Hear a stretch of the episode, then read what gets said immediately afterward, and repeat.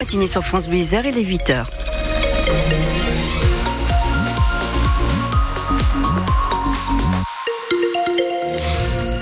Eh bien, les couleurs du ciel, c'est un ciel gris très nuageux. Il fait plus frais avec davantage de précipitations, des températures maximales qui oscillent entre 8 à 10 degrés en pleine, 5 à 6 degrés vers 1000 mètres. Bulletin complet en fin de journal ce matin, Soisic, un couple de personnes âgées gravement blessées. Leur appartement a été soufflé hier midi par une explosion au gaz au quatrième étage d'un immeuble rue Raspail à Grenoble. C'est dans le quartier de la clinique mutualiste. Les deux occupants de cet appartement, âgés donc de 78 et 80 ans, ont été pris en charge en urgence absolue par les secours. François Ventéjou s'est rendu sur place pour France Bleu Isère. C'est un bruit qui reste en mémoire, un gros boom. Toufik habite au même étage que les deux victimes mes enfants, on regarde la télé et d'un coup on a entendu une déflagration euh, venant de l'immeuble et d'une certaine vibration. Les enfants très très peur, le chien effrayé et euh, tout le monde dehors. Dans la rue, des éclats de verre sont éparpillés sur la route. Il y a même un morceau du volet sur le trottoir. Il a été projeté à près de 10 mètres. Les deux victimes sont prises en charge par les pompiers. Lui est brûlé au niveau du visage. Un, un voisin dit même l'avoir vu en sang. Elle est blessée à cause du souffle de l'explosion, des blessures graves, mais leurs jours ne sont pas en danger. Leur chien a été pris en charge aussi et déposé par la police à la fourrière animale. D'après les pompiers, l'explosion viendrait de leur chaudière à gaz. Pour l'instant, on ne sait pas dans quel état elle était. Sur les réseaux sociaux, le bailleur Grenoble Habitat exprime son émotion et son soutien aux familles des victimes. Et une enquête a été ouverte. Des investigations ont été menées hier après-midi par la police scientifique. Le maire de Réaumont porte plainte pour dégradation d'un bien communal. Le tilleul de sa commune a été incendié volontairement ce week-end. Un arbre vieux de plus de 600 ans.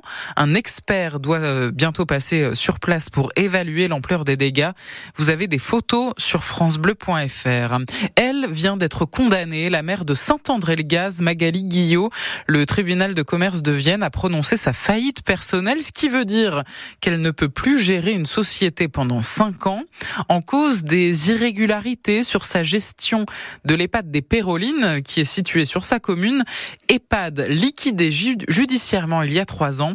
Les explications de Noémie Philippot. Magali Guillot ne peut plus diriger d'entreprise pendant cinq ans. Le tribunal de commerce a prononcé une faillite personnelle pour cette durée.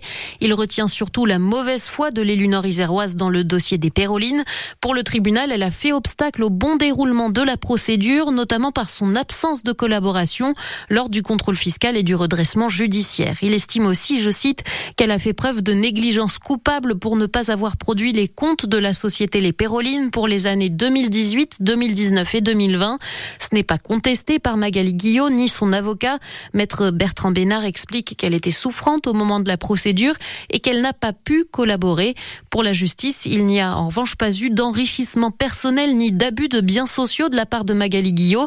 La décision est donc modérée. Avec la faillite personnelle, le tribunal aurait pu aussi prononcer l'interdiction d'exercer un mandat électif. Il ne l'a pas fait. Magali Guillot reste donc maire de Saint-André-le-Gaz. Noémie Philippot de notre bureau de Bourgoin-Jallieu.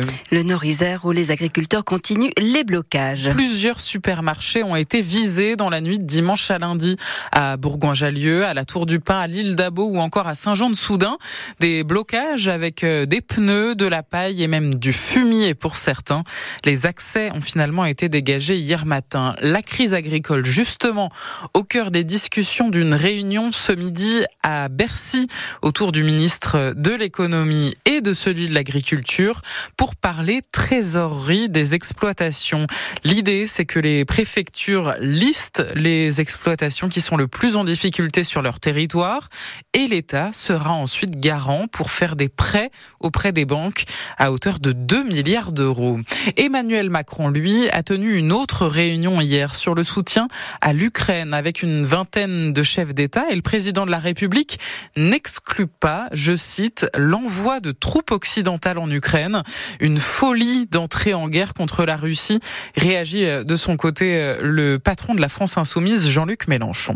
C'est peut-être bientôt la fin du permis à vie. Une proposition de loi est débattue euh, aujourd'hui et demain au Parlement européen pour rendre obligatoire une visite médicale tous les 15 ans pour garder son permis. On vient d'en parler juste avant ce journal et vous aussi, vous en avez beaucoup débattu. Une mesure pour renforcer la sécurité sur les routes et à laquelle François, vous allez l'entendre, est plutôt favorable. Il a 79 ans, il habite à Roche-Toirin, à la campagne, et il utilise sa voiture quasiment tous les jours, mais il est prêt à passer devant le médecin régulièrement. Je pense que ça serait une très bonne chose et je pense que ça aurait dû arriver depuis 20 ans en arrière. Il y a beaucoup de pays européens comme l'Italie et l'Espagne où c'est obligatoire, c'est entré dans les morses.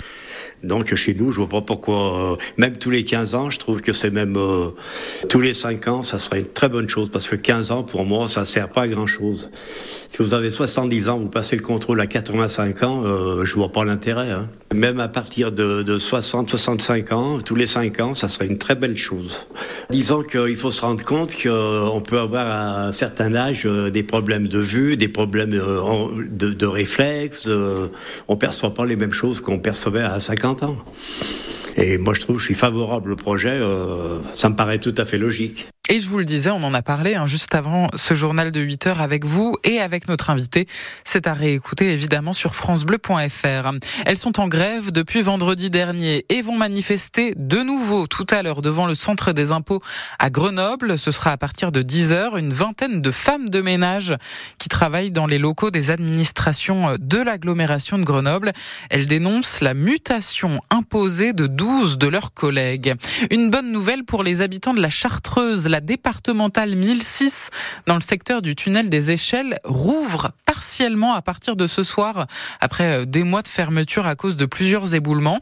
Là, vous pourrez donc l'emprunter désormais à partir de 17h le soir et jusqu'à 8h30 le lendemain matin et également le week-end.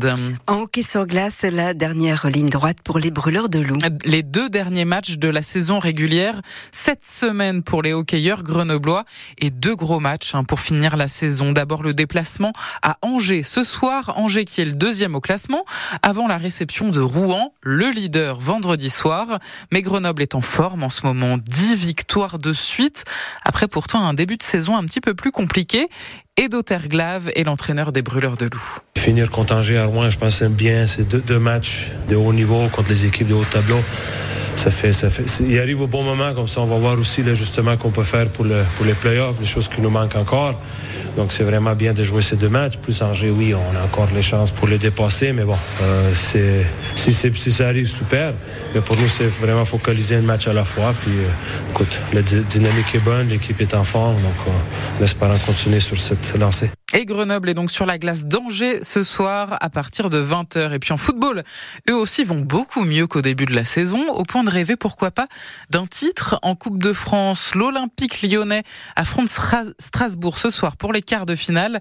Coup d'envoi 20h45 au Groupama Stadium.